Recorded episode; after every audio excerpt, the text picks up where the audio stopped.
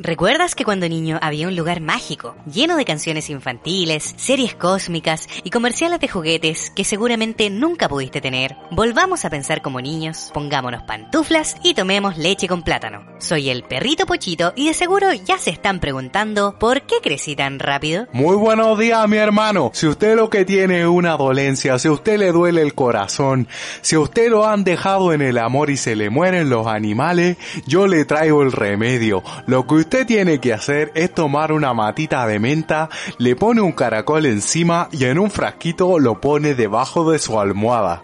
Y de esa manera usted se va a sanar de todos los males. Pero no se preocupe, hermano. Si eso no funciona, tenemos el mejor sistema de salud del planeta, amigo. Así que sin más que decir, muy Buenos días, mis queridos amigos Pochitos. Bienvenidos a nuestro podcast de infancia donde nos reímos del mundo. Y nos reímos obviamente de lo que pasa en Chile, obvio, porque este país daba mucho, así que... ¿A qué hiciste referencia con esa introducción? Ah, lo que pasa es que, mira, para, para que no piense que nos estamos burlando de alguien. De algún extranjero o alguna cosa extraña, sí es verdad. Lo que pasa es que en la sexta región hay muchos curanderos que se aprovechan de la, no sé si decirlo ignorancia, pero de la credulidad de las personas con respecto a las cosas paranormales. ¿Ya? Entonces hay muchas eh, como curanderos místicos mágicos que arreglan cosas con hierbitas, que de verdad te prometen que te van a arreglar el ganado si se te mueren los animales, ¿verdad que, te van a, sí, que, que, unen, que unen pareja, eh, para que él nunca lo deje. no sé, hay, hay un montón de cosas paranormales. Amarres. Amarres, exacto. que uno no entiende que la verdad, desde, nuestro punto de vista de la incredibilidad, no sabemos si serán verdad o no. yo, yo, yo tiendo a pensar que no porque creo en las ciencias. Preferemos creer en las ciencias. Preferemos creer en la ciencia y la ciencia es el camino. Sin nada más que decir, mis queridos amigos pochitos, hoy día vamos a hablar de, eh, aparte de nuestro sistema de salud y las enfermedades que tuvimos cuando chicos también hay muchos remedios caseros que nos hacían nuestras madres porque nuestros Patreons nos contaron unas cosas oye, sí. De hecho nos hicieron recordar muchas cosas que nos hacían cuando eran chicos así que tenemos hartas cosas para contar y investigamos también un montón de cosas que no entendíamos y que era como oh Dios mío qué está pasando aquí así que sin nada más que decir partimos ¿Por qué tenemos una menta en la miniatura del día de hoy, mi querida Francisca? Porque la menta lo cura todo. Pues, la menta lo cura todo, es verdad. La menta lo cura todo. ¿Por qué, ¿Por qué la menta es tan mágica? ¿La menta es mágica? No sé, ¿por qué, por qué ayuda tanto a, muchas cosas? Mm, no sé si será la menta solamente, pero creemos en las hierbitas. ¿Cómo se dice? No es la homeopatía. No, no es la homeopatía. Con todo respeto. Mm. Pero hay hierbas que sí te sirven para, no, no curan todas las enfermedades, no, obviamente, curan malestares. Eso es, lo que hacen las hierbas, curan mm. malestares. Entonces, no voy a decir que las hierbas son mágicas, pero sí son muy buenas. Mm. Y por eso tenemos una mente. Yo, yo creo que uno de los mejores por, por qué hablamos tanto de la mente, uno de los recuerdos de infancia como más cálidos que tenemos es, por ejemplo, cuando nos duele la guata, cuando chicos, y no sabemos cómo eh, manejar muy bien el dolor. No, todavía no entendemos muy bien nuestro cuerpo cuando niños.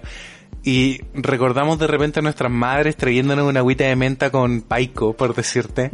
Y recordar como esa sensación de cariño y bienestar. No sé si en tu caso fueron tus abuelos y también recuerdo muchos tíos que de repente uno se sentía mal y te traían una agüita de hierba y eso como que te, mm. aparte de calmarte los dolores, eh, sirve mucho como tranquilizante natural, pues. De hecho, la, manzanilla, por ejemplo, ayuda mucho a conciliar el sueño. Sí, es bacán la manzanilla. Es bacán, de hecho, nosotros hasta el día de hoy de repente tomamos manzanilla cuando necesitamos sí, bueno, descansar. ya hace bien la manzanilla. Mm. Pero a eso voy, a lo mejor la mente es como tan especial porque nos evoca estos primeros recuerdos de cuando nuestro cuerpo se sentía extraño y nos sentíamos bien ahí y nos protegidos, no sé. ¿Nos sentíamos protegidas?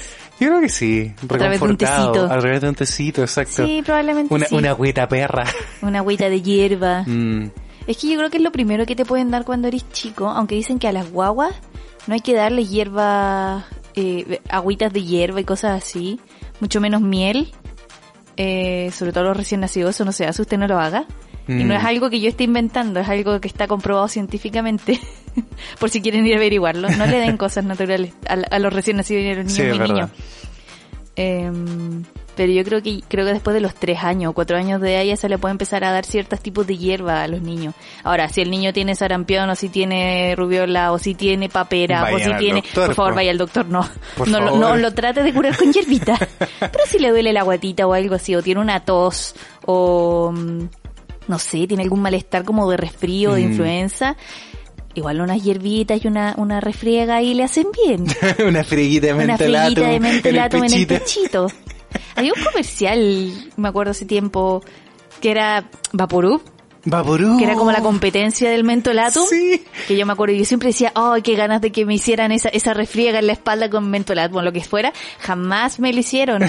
Jamás, pero nos ponían otras cosas. ¿Vas a contar alguno de tus remedios caseros secretos, Jenny? De hecho, antes de eso, ya que estábamos hablando un poco de las guaguas, pasa mucho que como las guaguas no pueden hablar y realmente los síntomas o lo que les duele, por ejemplo, no lo pueden verbalizar, hay mucho mito con respecto a lo que se les da a las guaguas. ¿Cachai? Estábamos investigando un poco hace un rato el tema del empacho. El empacho. yo creo que todos alguna vez cuando chicos fuimos víctimas de esa palabra. El, niño está empachado. Y la verdad... ¿No se confundirá con los cólicos también, como cuando las guaguas están hinchadas y tienen cuando están hinchadas, cuando se les pega algo al estómago. Porque... ¿Qué eso de pegarse el estómago? Tú siempre lo dices. Es como cuando, por ejemplo, algún, algún alimento te eh, cayó mal y tú, por ejemplo, tu fibra intestinal no lo logra procesar porque tal vez es la primera vez que lo comes. Ya, pero no se te pega en el estómago. Es que te queda, pues, a, la, larga no, no está como pegado ahí en las tripas. esa es la realidad, es literal que de verdad se te quedó pegado, no se procesó. ¿Cachai? Entonces, para eso, actualmente existe el Viadil. Oh, sí, el Viadil. también, también en su momento era muy usado la, la pastilla de carbón. Oye, yo llevé pastillas de carbón a Japón. Sí, es verdad. No, las usamos nunca, pero maravillosas No, sí, de qué sirven, sirven, obviamente. Eh, no sé por qué. Son de esos remedios caseros que no se los toma y no investiga.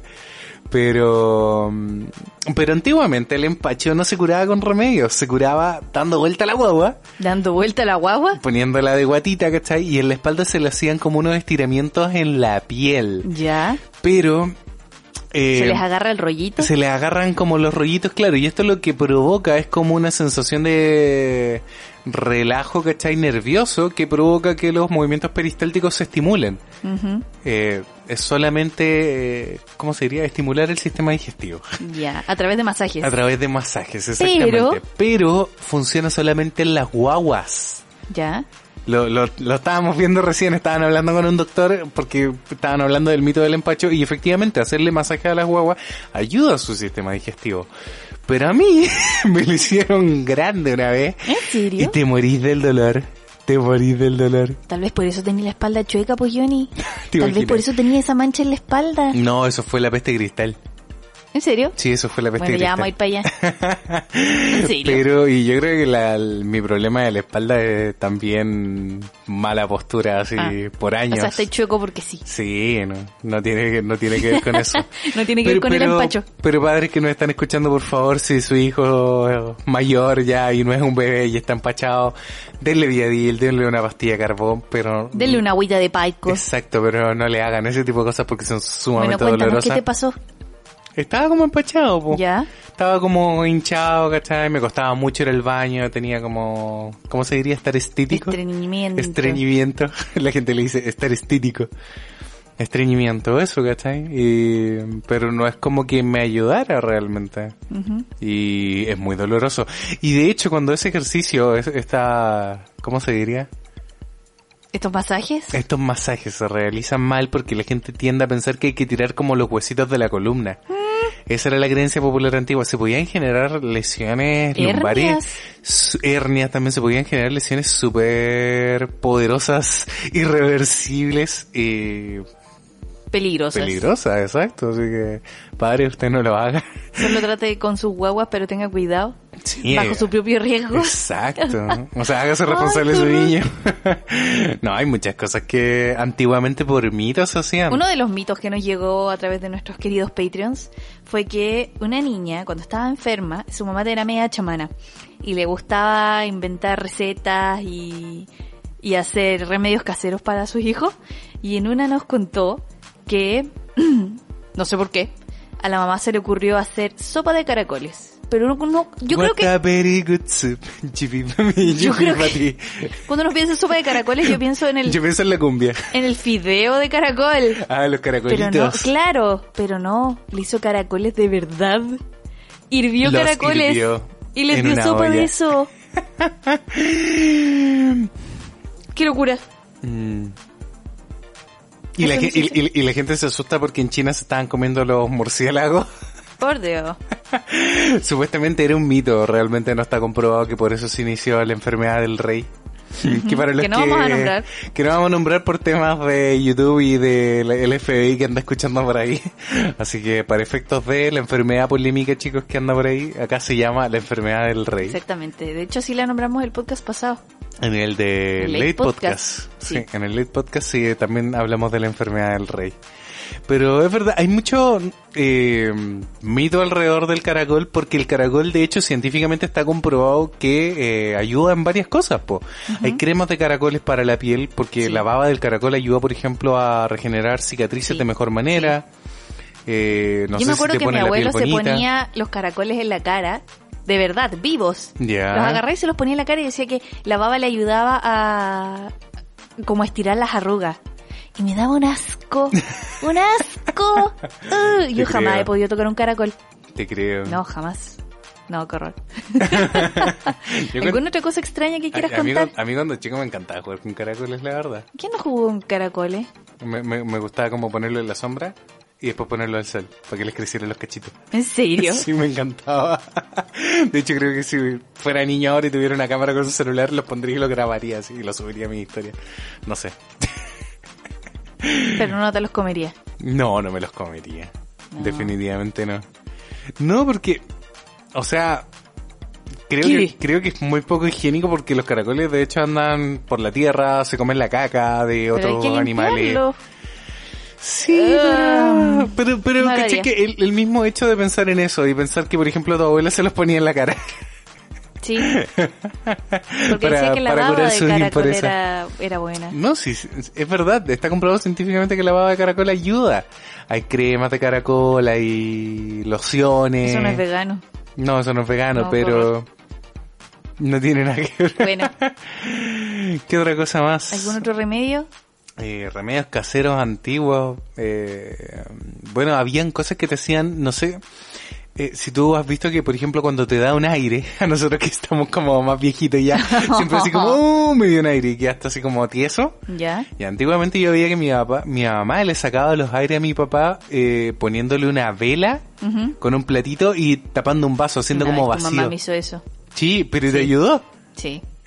Y el Es aire sale. Yo creo que no es el aire, yo creo que eso ayuda a descontracturar los músculos. Puede ser. La presión del La- la- vaso. la presión, exacto. Sí, pero no sé si te sacará el aire del, del cuerpo. No, no, no, pero te ayuda a descontracturar y te, Mm. y te quita el dolor, ¿sí, Sí, es eso es verdad? Es muy cuático. ¿Y De la- hecho- ah, dilo, dilo. ¿Y las papas?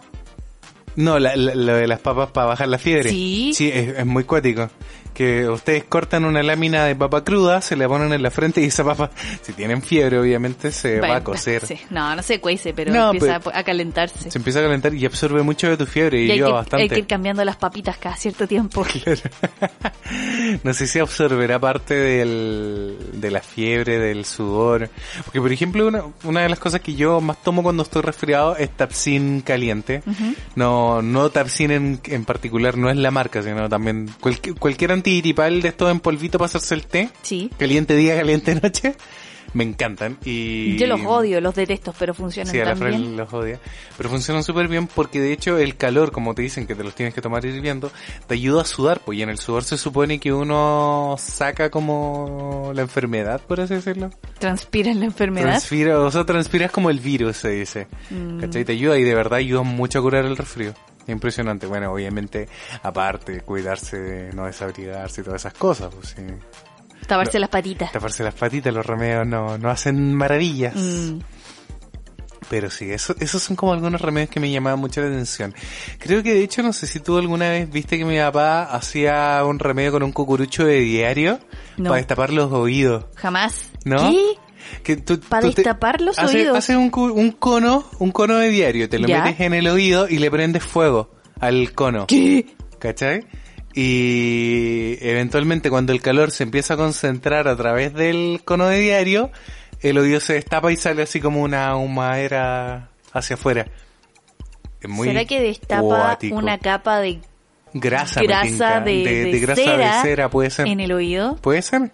Pero qué peligroso, Es súper peligroso. Eso no se hace, por favor usted no lo haga. Pero es una cultura de campo que se sigue ocupando, funciona y quita el dolor de oído, pues cuando mm. como el dolor ahí. Sí, pero ¿te acuerdas que tú cuando estabas aprendiendo a nadar, te entró agua en los oídos porque no te querías meter la cabeza en el agua y estaba muy helada el agua y te dio otitis oh, y tú creías que con eso se te iba a pasar y no se te pasó. No se me pasó. Y tuvimos que llevar al Johnny a, las urgencias. Porque se me infectó el oído. Y se le infectó el oído y le empezó a salir pus, entonces había que comprarle unas gotitas y echarle las gotitas y que no se podía mojar la oreja. Y, ay, esto fue hace como dos años. Me dolía mucho. El Johnny tenía ya más de 30. Es que, estaba en la piscina, era la piscina, la piscina municipal. la piscina. Recién habían cambiado el agua en la piscina, por eso estaba tan helada. Ah, la habían limpiado recién. No estaba sucia, estaba helada. Estaba helada, ah, muy helada. Sí, es verdad. Mm, Falta un remedio, Johnny, que tenemos en nuestra pauta. Remedio? gran remedio que a mí me encanta, yo siempre lo hago. Cuéntame. La sopa de pollo. Oye, la sopa de pollo está... La sopa de pollo. La sopa de pollo. A ver, cuéntamelo. Está confirmada científicamente que ayuda a fortalecer el sistema inmune. Puede que no solo la sopa como de pollo, ¿cachai? Con pollo, pollo las verduras que se le agregan a la sopa también te ayudan a, descongestionarte, a respirar mejor y fortalecer tu sistema inmune, que es lo que está mm. atacando el virus en ese momento. Sí, exacto. Y sobre todo, por ejemplo, cuando uno está enfermo, como que no tienes mucho apetito mm. y no quieres como comer algo muy la pesado. La típica comida de enfermo. Mm, sí, la típica comida de enfermo. De hecho, yo creo que una de las grandes comidas de enfermo también es la jalea. Oh, sí. La jalea en general tiene propiedades bastante buenas. De hecho, bueno, no es vegana porque tiene colágeno. Colágeno animal. Eh, cartílago. Cartílago. Por eso también cuando comes jalea se te pone tan bonito el pelo, oye. porque ayuda a fortalecer, por ejemplo, la, la fibra capilar. Me encantaba la jalea. ¿Sí? Yo ya no hago jalea porque me da lata, pero comía mucha jalea con mi abuelo. El flan. El flan. Sí, pero no vamos a hablar de comida y el flan probablemente no ayuda a curar absolutamente nada. Nada de nada. Pero hay otra comida también que ayuda mucho, oye. ¿Mm? El huevo. ¿El huevo? El huevo en general eh, es una gran fuente de proteína, por ejemplo, cuando la gente está enferma. Ya. Eh, pero es muy bueno comerlo cocido. Sí. Y también hay un remedio que delante lo descubrimos que tiene que ver con un mito de las malas energías. Cuando estás ojeado. Cuando estás ojeado, decían que hay que pasarse un huevo por el cuerpo. Esto es muy latinoamericano. Sí, y supuestamente el huevo va a absorber tus energías. Un huevo cerrado, crudo, crudo, crudo, y después ese huevo tú lo pones eh, en un vaso. Lo quiebras en un vaso. lo rompes en un vaso y ese vaso lo pones debajo de tu cama y al otro día el huevo debería estar como completamente eh, la yema hundido en el fondo porque supuestamente cargó como toda tu energía negativa. Yo creo que ese huevo se echó a perder. Tal vez. Esa cuestión es como invocar al diablo. Pero sabéis que puede que no tenga... o sea, está el argumento científico ahí? es el punto, puede que no esté tan alejado de la ciencia. ¿Por qué? Porque los huevos tienen cargas de electrones y de hecho era una de las cosas que se decía, que a la larga lo que está como traspasándole el huevo son como tu sobrecarga del cuerpo. Ya. Que por ejemplo pasa en la, el Reiki, por fin, no sé si supieron que hace un par de años el Reiki se comprobó que científicamente sí ayuda al cuerpo. Sí. Porque ayuda a distribuir tus cargas eléctricas dentro del organismo. Mm. Entonces pasa que de repente el, el huevo puede que esté absorbiendo las cargas, las sobrecargas que puedas tener en alguna parte del cuerpo. Mm. Puede que no sea tan irrisorio. Sí, pero eso de quebrar el huevo y ponerlo debajo de la cama. debajo de la cama se llama eso y, y resetea Ave María y, y tiene que dormir de lado y, salir y entrar tres veces. Claro. no, sé, sí, lo de la cama ya es como mucho. Pero probablemente igual el huevo haga algo. Si dentro de mm. todos estos mitos de repente igual se arranca algo de realidad, ¿cachai? Sí. No, no creo que sea solamente la fe de las personas. Mm. De, de algo debe pasar. Lo mismo, por ejemplo, con el tema de, ya que estamos hablando del mal de ojo, de cuando se antiguan a las guaguas. ¿Qué es santiguar a las guaguas? santiguar a las guaguas cuando se les hace como una especie de ritual donde se les reza, básicamente. Sobre, sobre todo eso. Pero a mí me da la impresión, así como nosotros que no somos muy religiosos realmente, eh, pero que sí creo en la efectividad de esto, eh, tiene que ver sobre todo con que tal vez tiene que ver como con un canto mántrico, ¿se entiende? Como cuando, por ejemplo, los monjes hacen meditación.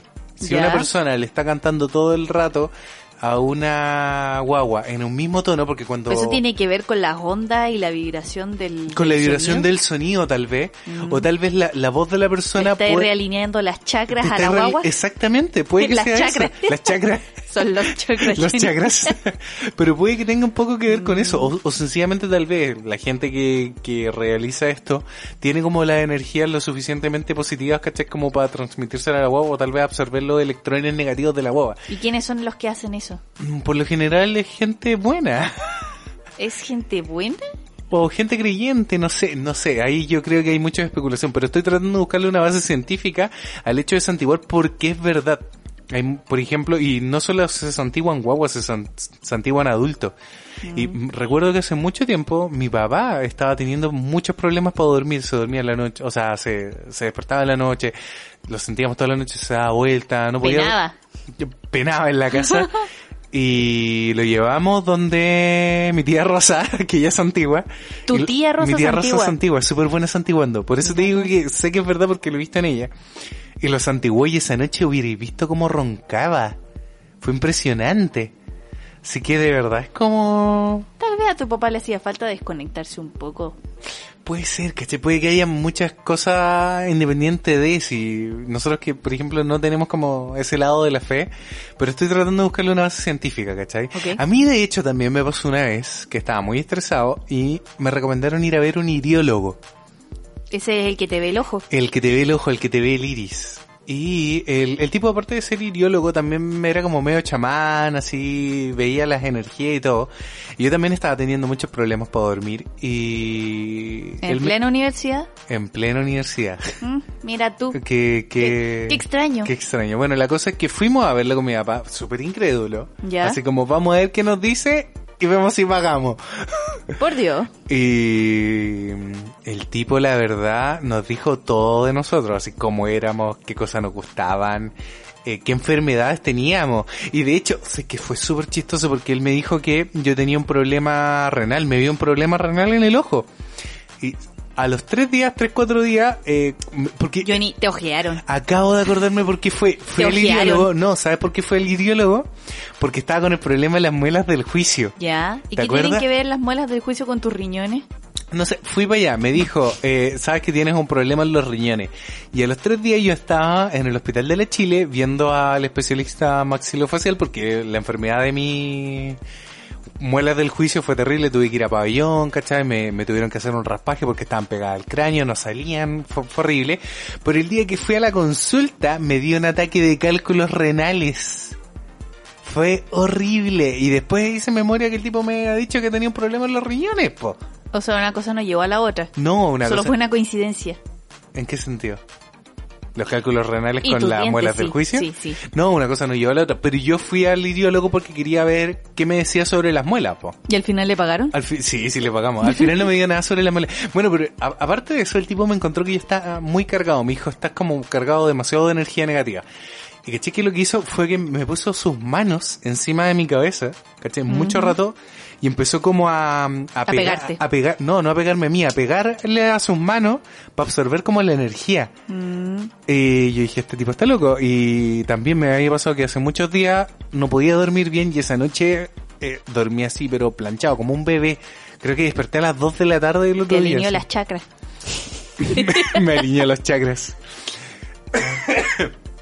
Ah, perdón chicos, estoy un poquito con la enfermedad del rey.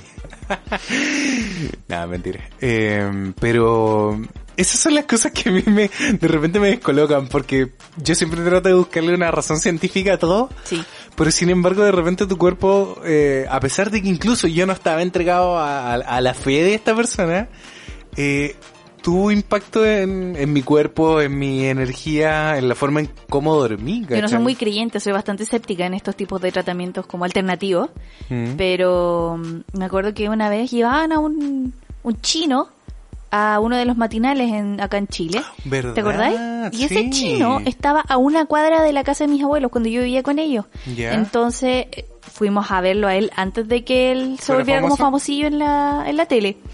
Y me acuerdo que Yo tenía un problema en mi dedo cuando me lo corté, me pasé a llevar unos nervios y No, tuve- me tuvieron que poner puntos, todo, y tenía el dedo súper hinchado y no lo podía mover. Mm. No podía tomar cosas, no podía hacer nada con el dedo, entonces no sé por qué a mi abuela se le ocurrió ir a ver a este chino, porque el chino hacía acupuntura y te estaba teniendo problemas de cicatrización con la con los puntos, no se me estaba cerrando un punto y de hecho se me cicatrizó súper mal. Entonces cada vez que me pego en ese punto del dedo, como que me recorre una corriente completa por el dedo y lo siento pero horrible, o sea, me vuelve a doler como si me hubiera cortado de nuevo. Es horrible. Entonces fuimos y el chino, no sé por qué, eh, se le ocurrió hacerme acupuntura en el dedo, pero me puso unas agujas en la cabeza, me puso agujas en el dedo, me empezó a golpear y después de todo eso nos cobró como 20 lucas y me dio como una cremita en una lata. Y con esa cremita yo me tenía que poner De todas las noches, no sé de qué era, era una cosa china, en la, en la cicatriz para que se me cerrara. ¿Sirvió o no sirvió? No tengo Ni idea, idea. pero la acupuntura me dolió. sí que me dolió. Pero la acupuntura está comprobado científicamente que ayuda. ¿En serio? Sí. Es que yo creo que sí. No, es que después lo funaron y ese Ah, chino no era... no, parece no. que era No, medio no, no, era así, sí. Mm. Eh, no sé qué ahora pasó con él, tal vez sigue ahí, en la misma calle, en el mismo lugar, pero... Eso es lo que pasa un poco y sobre todo en el último tiempo con programas como este en su propia trampa. Mm. En, en Canal 13 funaron un montón de, de gente así como mística, chamanes que te quitan el mal de ojo y o que ven los fantasmas o los espíritus en la casa. Sí. Que de verdad son muy chantas. Sí. Pero hay que tener cuidado con ese tipo de cosas, chicos, de verdad. O sea, si te están cobrando más de 10 lucas, preocúpate. Sí, pero con respecto a tu salud, yo encuentro que hay que tener mucho más cuidado. Sí, exacto. Muchísimo más cuidado. Mm. Eso. Entonces no, ya no sé si creer en ciertas cosas. Porque no sé, tal vez no funcionaron en mí, pero tal vez en otras personas sí funciona. Yo no digo que no practiquen acupuntura, ¿cachai? Si a ustedes les No, funciona la bacán. acupuntura- la acupuntura es pero científica. ese chino... no La- con la, ese chino. La acupuntura es ciencia milenaria, de hecho. Mm, sí, pues, ¿cuántos años tiene la, la medicina Mm. Y- china? Y, y de hecho, claro, a partir de muchos estudios de la medicina china, eh, se ha llegado a estudios de la medicina moderna, así Mm. que realmente no tengan miedo ahí, chicos. Lo que sí busquen un profesional Por supuesto. certificado Sí. y obviamente porque igual es- puede ser peligroso, o sea, Mm. pueden terminar peor de lo que llegaron. Sí. Así que eso. ¿Algún otro remedio casero, mi querida Falta Fusilactic? uno, uno que me encanta a mí, Cuéntelo. que es siempre, arroz cada blanco. vez que... No, me encanta el arroz blanco. El arroz no blanco también, de hecho. Eso es comida de enfermo. Pero es comida de enfermo cuando, Nosotros comemos comida cuando de estás enfermo del estómago. Sí, pues. Te dan como comida cocida, fruta cocida, arroz sin nada, pollo cocido, qué cosa más mala. El pollo cocido No, con... rico, pero pero solo. A nosotros así, nos uh, encanta uh, ahora. Sí, pero, con mayo. Con mayonesa y japonesa. No nos come el pollo Eh, solo. Y con berenjena y con pero cuando no está enfermo, Johnny no come eh, cosas como muy condimentadas. Es- eso nos pasaba antes. Probablemente ahora, la próxima vez que nos enfermemos del estómago en Chile, ¿No va a ser tan malo? que puede que incluso no nos pase, porque Ojalá que no. últimamente, toca madera, porque últimamente hemos estado comiendo muy sano. Punto uno, punto dos, ya no estamos comiendo la chatarrería Mm. que comíamos antes y ya no compramos un tocomple ni un canro de la luca en No. la calle. De hecho, comemos, no- si comemos así como chancho, lo hacemos una sola vez al mes. Sí, y lo hacemos nosotros. Y lo hacemos aquí en la casa. No Sí. salimos, sí. De hecho, yo nunca me comí un de la luca en la calle. Yo tampoco. Pero sí he comprado sushi en la calle. Ah, sí. Sí, cuando el sushi recién se empezó como a pu- popularizar, Ah. me acuerdo que compraba unas bandejitas como de 12 por 2 lucas. Mm, Era barato y era rico, de hecho. no, qué mal. Pero me caía pésimo. Después me acordé así como, "Oh, nunca más comprar en la calle. Yo me acuerdo que una vez mi mamá compró en la calle, creo que ya lo conté una vez, un set de chapsui de pollo. Eran solo las verduras. Soy de pollo. Sí, sí, sí, solo las verduras. Ah, ya. Un salteado. Como cuando te los venden en la feria. Pero no pa- la lavó. Y el otro día llevamos comida y yo de esa mi comida le compartí a mis compañeras y después estábamos todas en el baño así agarrándonos la guata y, y se nos ocurrió ir a la enfermería y en la enfermería solo tenían té de manzanilla. No había ni paracetamol, no había nada, nada. Y estábamos ahí con las manos agarrándonos el poto. Entonces, en nuestra desesperación yo le pedí a la inspectora si me podía dejar salir del colegio para ir a comprar pastillas de carbón, porque eran las una, dos de la tarde Y y, tenían que teníamos que, aguantar hasta las cuatro o cinco. No nos podíamos ir antes. Oh, oh. Entonces me dijo, como ya vaya usted nomás, compre las cosas y vuelva. Entonces salí corriendo, fui, compré las pastillas y le compartí como a todas mis compañeras que estaban enfermas de la guata y con eso se nos pasó. Fuiste la dealer de pastillas de carbón. Sí, gracias a la, a la inspectora ahí que nos dejó salir. Pero es que si no... Mm, de y hecho, después, de hecho, llego a la casa y mi mamá me dice, ay, Fran, parece que la comida me cayó mal. ¿Por qué será, pues mamá? Si no lavaste la comida. Ay, ay, yo creo que las pastillas de carbón deberían ser un esencial de un botiquín de cualquier casa. Sí, sí. Pastilla de carbón, paracetamol, Parche curita. parches curitas, sí. De hecho, podríamos hablar ahora de heridas y cortes. Pero no he terminado, Ah, me perdón. falta mi, mi mejor Ah, eh, tu mejor remedio casero. Mi tecito de limón, jengibre, miel. limón, jengibre, miel. ¿Para De qué hecho, sirve? Este tecito me lo recomendó hace mucho tiempo mi querida amiga Chris. Así que a ella le mando un saludo, creo que no escuché el podcast, pero le manda un saludo igual. Ok. Eh, porque hubo un tiempo que me enfermaba mucho, mucho, mucho, mucho. Yo creo que tenía el sistema así inmune muy debilitado. Onda, me enfermaba una semana, me recuperaba esa semana y el lunes siguiente volví a caer. Ok. Estuve mucho tiempo enferma. ¿Qué edad tenía? Juni fue hace como cuatro años cuando estábamos viendo juntos. Y fue en invierno, entonces hacía frío, me enfermé. Verdad, lo Fue recuerdo. de hecho cuando vino Duas Infinity acá a Verdad, Chile y yo no pude ir porque tenía una fiebre horrible. Verdad. Y estuve viendo el concierto a través de un live de Instagram. Qué Mm. triste. Fue muy Entonces, triste ese sí. concierto. Entre paréntesis. Mi amiga me dijo que como para fortalecer el sistema inmune me hiciera un té como de concentrado de jengibre con miel y limón. Y es muy barato el jengibre. Y de Sí, hecho en es- Japón Es barato y rinde mucho. también me enfermé. La miel allá es mucho más fácil de encontrar, pero la venden en otro formato. Sí, no como como acá. más líquida. Sí, el limón que es caro, pero lo compré por esta situación particular. Mm. Y el Pero jengibre que te lo venden sí en un tubo De pasta de dientes. de pasta de dientes. y con eso me hacía mis tecitos. Y bueno, acá hago lo mismo, así que cada vez que me voy a resfriar o me siento media resfriada o estoy como congestionada, me hago uno de esos tecitos. Así que ese tecito yo lo recomiendo mucho. Sobre todo si pueden dejar como en un frasco en el refri, macerando en miel el limón con jengibre, mucho mejor. Porque esa concentración de, de los ingredientes eh, es- es como que es mucho más fuerte en el té. Pero no se lo tomen así solo, no se lo coman solo. Mm. Saquen una cuchara, lo ponen en una taza y le ponen agua caliente. Y otro remedio que también me lo recomendó la Joana. ¿Cuál, cuál, Que cuál? yo no podía creer lo que tomar esa cuestión, pero funcionaba. Gato Eh, hervido. no, jugo de naranja caliente. Jugo de naranja Sí, caliente. hay que exprimir una naranja, sacarle el jugo y echarle agua caliente. Y eso te lo tomas. Ok. Es muy extraño, pero funcionaba. ¿En serio? Entonces cada vez que estaba resfriada me tomaba una de esas cuestiones y como que me sentía mejor. Oh, No es que loco. la naranja mágicamente te vaya a curar. No, pero, en general la, para la- la reforzar, sí, naranja, la vitamina C hace para muy reforzar bien. el sistema inmune y todo eso. Así que, Mm. cabros, aunque no estén resfriados, tomen juguito de naranja. Sí, sí, sí, una de las grandes sabidurías de la naturaleza encuentro que es la naranja. ¿Por qué? Porque la naranja se da en invierno. Es súper Sí. curioso eso. y- Sí. y- y- porque la fruta por lo general florece en Mm. épocas primaverales otoñales. O Pero sea, si hablamos de, de, concentración de vitamina C, que es como la gran maravilla de la naranja, la naranja no tiene la mayor cantidad de concentración. Oh, Hay otras verduras, Chan, de hecho creo que el brócoli tiene mayor concentración de, de vitamina C Y que la no naranja. y a los niños no les gusta, pero coman brócoli, coman Mm. verduras, niños. A mí me gusta el brócoli. Sí, pero es un gusto adquirido ya, pues después sí, de... después de tantos años. es verdad, es verdad. ¿Sabes qué remedio casero se me estaba olvidando? Que también es como un mito. Yo cuando chico sufrí de asma. ¿Ya? Y había un, existía la creencia que tomar agua de mar. Agua. eh, agua de mar. Agua salada. Agua salada del mar, así Eh. te iba a ayudar a... De hecho, el agua con el sal, si tú la respiras cuando estás como congestionado, la sal te limpia las fosas nasales Probablemente. y, y te ayuda a respirar mucho mejor. No es mágica, pero funciona. Mm. Pero tomar tal- agua de tal vez mar, tenga que ver con eso, pero yo no sé si me ayudó, la encontré asqueroso, nunca más lo volvería a hacer. ¿no lo recomiendas? No lo recomiendo. Vayan al doctor, chiquillo. Pero sobre todo si vienen en Quintero, no tomen agua de mar. es verdad. Ni en ventanas, ni ninguna de esa parte de la No. quinta región, por favor.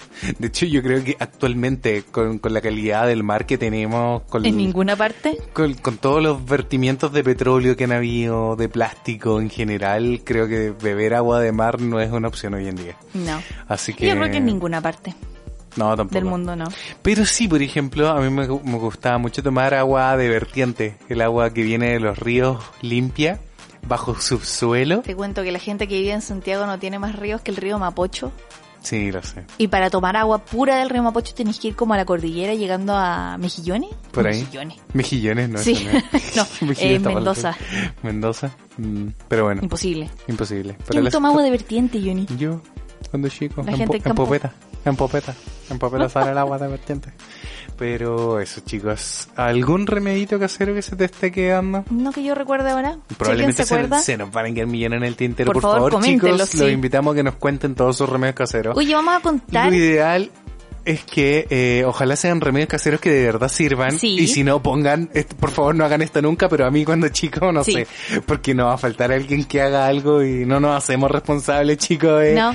lo que les pueda pasar si ustedes hacen algunos de estos remedios caseros. Yo creo que ya Pero es hora. sí, ha llegado el momento de hora, dar ya. el anuncio del concurso. Sí. Porque les recordamos, chicos, para los que nos escuchan pero no nos sigan en Instagram, que tenemos Instagram. Y que, y que tenemos YouTube, que probablemente es donde nos están escuchando, porque también hay gente que nos escucha en Spotify. Y necesitamos que se suscriban también a YouTube y a Instagram. Instagram. Y por eso hicimos un concurso. Sí. Y la, en el concurso tenían que estar suscritos tanto a Instagram, esas son las chapitas, tenían que estar suscritos tanto a Instagram como a YouTube. Sí. Y de todas las personas que estuvieran suscritas, eh, de los no suscriptores y de los antiguos también, íbamos a sortear un set de chapitas de por qué crecí tan rápido. Exactamente. Así que ya hemos hecho el sorteo. eh, Ya tenemos al ganador. ya tenemos al ganador. Quédense atentos a la historia porque íbamos a subir el videito mostrando al ganador también para que vean que todo se hizo hoy en un programa computacional. Y obviamente ya después del capítulo vamos a contactar al ganador y vamos a subir la imagen con eh, la, Con el la ganador, cuenta, con el nombre, con el ganador, con la todo, ganador obvio, y a todo. todo público. Pero ¿quién es el ganador, mi querida Nuestro Fusilacti? querido ganador es redoble de tambores, Johnny. Que lo diga Pochito. Ya que lo digo, Pochito. Ya, Pochito. Haz tu gracia. Oye, que son extorsionistas ustedes. No me invitan para hablar de nada y quieren que les haga el concurso. Pero es que la gente te ama, Pochito. Bueno, ya. Lo sé, se sacaron muchas fotos conmigo el otro día en el evento. Solo por eso. El ganador de las hermosas chapitas de por qué crecí tan rápido es... Sky Dancer Art. ¡Felicitaciones! Gracias, Pochito. Gracias, Pochito. Trataremos de invitarte más seguido, Pochito. Sí, sí.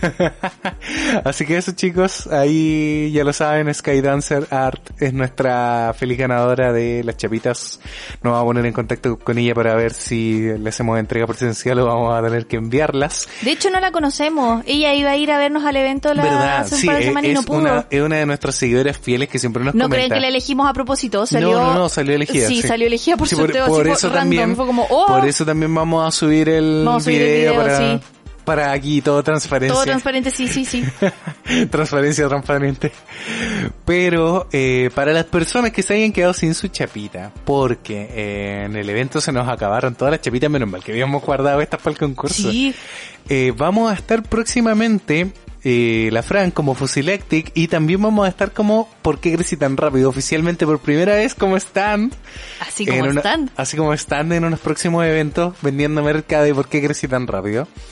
Así que, eh, por favor, Fran, cuéntanos cuáles son los próximos eventos donde van a poder también adquirir nuevas chapitas de por qué crecí tan Sí, rápido. nuevas Porque- chapitas, hicimos chapitas nuevas. sí. Y van a ser más bacanas y más grandes. Más bonitas, más, bonitas, grandes, sí. más nuevas. Así que no se las pueden perder y vamos a tener stickers de Pochito y vamos a sacarle toda la marca Pochito. ¿Verdad? Porque mucha gente nos preguntó y claro, no, te- no alcanzamos no a tener... alcanzamos, por tiempo no alcanzamos, pero Sí, para este evento sí. Van a haber muchos stickers de Pochito. El 10 de abril. ¿El 10 de abril en Casa dónde? de los 10, en Avenida Santa Rosa 179, muy cerca del Metro Santa Ya, ¿Y Lucía. qué evento es ese? Es el evento de lo organiza Safari Colectivo. Es un Asian Festival y creo que esta edición se llama Kitsune Mask. Van a ver Mm. máscaras De. Kitsune, de zorrito, eh, ilustradas por ilustradores eh, invitados al evento para que las vayan a ver. Van a hacer también un taller de máscaras y para que se inscriban. No me están pagando por hacer esto, pero yo quiero que vaya gente a vernos al, al evento, así que los estoy invitando a todos. Sí, de hecho ahí vamos a estar y vamos... ¿Cómo vamos? ¿Vamos a, a ese evento? ¿Vamos como Fusilactic y por qué crecí tan rápido? ¡Oh! ¡Qué miedo! Sí, sí, porque mi querido compañero Pésimo no va a poder ir a ese evento. Pésimo. Pésimo no va a poder ir, no, pésimo. Pero vamos a ir como porque Chris tan rápido, así que ahí para que nos saluden y todo, va a estar Pochito, va a estar Va a estar Johnny, Pochito para que se puedan sacar ¡Uh! fotos, exactamente. Así que, como siempre, hay chicos con todo el cariño, con todas las ganas para ustedes. Para ustedes. ¿Y qué otro Queremos evento seguir más? haciendo también más concursos. ¿Tenemos otro que evento? Eh, no, próximamente no. Estamos postulando más eventos, así ¿Sí? que vamos a ver Ah, qué pasa. no Esta semana vamos, tal vez la semana siguiente, después de este podcast, anunciemos otro evento. Ah, sí que, Si sí que bien, quedamos, si es que si todo sale sí, bien, pues sí, es verdad. Eh, oye, ya que estamos como en la parte de anuncios, mm, no se desprendan porque todavía queda podcast, por Sí, cierto. to- no, no hemos terminado. no hemos terminado, vamos como en la mitad de la pauta. Pero ya que estamos con los anuncios, eh, queremos darle las gracias a toda la gente que se inscribió a la charla que vamos a dar el martes, mañana. ¡Ah! Mañana. Eh, sobre nuestra experiencia de Working Holiday Chile, de verdad se acabaron los cupos súper rápido. Sí. Eh, les agradecemos a todos de verdad el interés, chicos. Nos encantaría que hubieran más charlas, Pero eso no depende de pero nosotros. eso no depende de nosotros porque como les decimos, la charla no la organizamos nosotros, nos invitaron. Si nos invitan de nuevo, nosotros encantados porque podríamos hacer fácilmente la misma presentación. Eh, sobre todo también si nos invitan a región. Eh, sí, nosotros región. felices de Vamos. salir. Eh, pero eso, realmente, darle las gracias por su interés, de verdad, ahí los vamos a animar para que se puedan, se la jueguen, porque de verdad Japón es un país precioso, nosotros cada día lloramos por él, extrañamos demasiado. Pero eso chicos, eso con los anuncios de por qué Sí, crece tan gracias. rápido. El último anuncio es decirles que eh, subimos este sábado un blog de Pochito, Ah, sí, donde Pochito fue, fue a conocer, viaje. sí, se escapó de la casa, el muy... Sí. Nos quiere enteramos que lo inviten.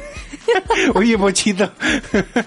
¿Verdad? Nos enteramos ahora que subió el video que Sí. se había arrancado, por Dios. Andaba buscando a su ídolo Pikachu ahí. Qué pena y no le compramos uno. Debía No. habernos dicho, Pochito, lo hubiéramos Sí, comprado no un Pikachu. dijo. Bueno, para en la otra. casa. Para la otra, ¿verdad? Para el próximo viaje a Japón. Vamos a traer un Pikachu. Así que eso chicos, seguimos con la pauta por favor porque esto no para. Pasemos a las enfermedades de infancia, mi querido Johnny. Queremos pasar a Usted la tiene una- enfermedad. una yo anécdota, tengo, tengo varias y yo soy muy quemado, soy muy niño burbuja. Exactamente. Porque no solo queríamos hablar de el sistema, o sea, eh, los remedios caseros.